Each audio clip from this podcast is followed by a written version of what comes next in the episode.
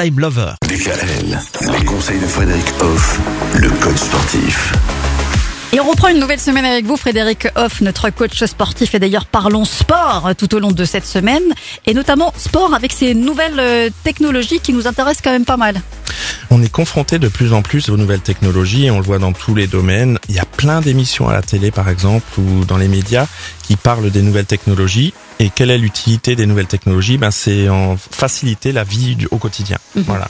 Nous avons par exemple ce fameux salon à Las Vegas, le CES, qui est un rendez-vous mondial pour montrer justement les évolutions euh, au grand public. Et dans ces sphères-là, eh ben, on met l'accent beaucoup sur l'amélioration de la santé. Et bien sûr, quand on parle de santé, on parle aussi du corps et du coup des activités physiques.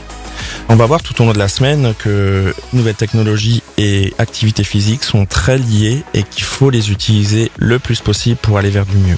Et d'ailleurs, on les utilise aussi chez vous, dans votre euh, salle de sport, hein, ma salle de sport 3.0 à Valdigofen. Euh, Vous avez aussi des machines qui s'adaptent finalement à ceux qui ont envie de faire du sport.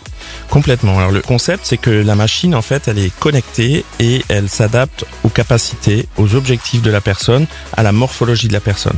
En musculation, par exemple, il suffit de placer son badge sur la machine et elle va se positionner par rapport à chaque personne. Elle va proposer l'exercice qui correspond à la personne en fonction de ses capacités physiques et de son objectif. Excellent on, ça. on éloigne les blessures tout simplement et on favorise le progrès puisqu'on est proche de soi le plus possible.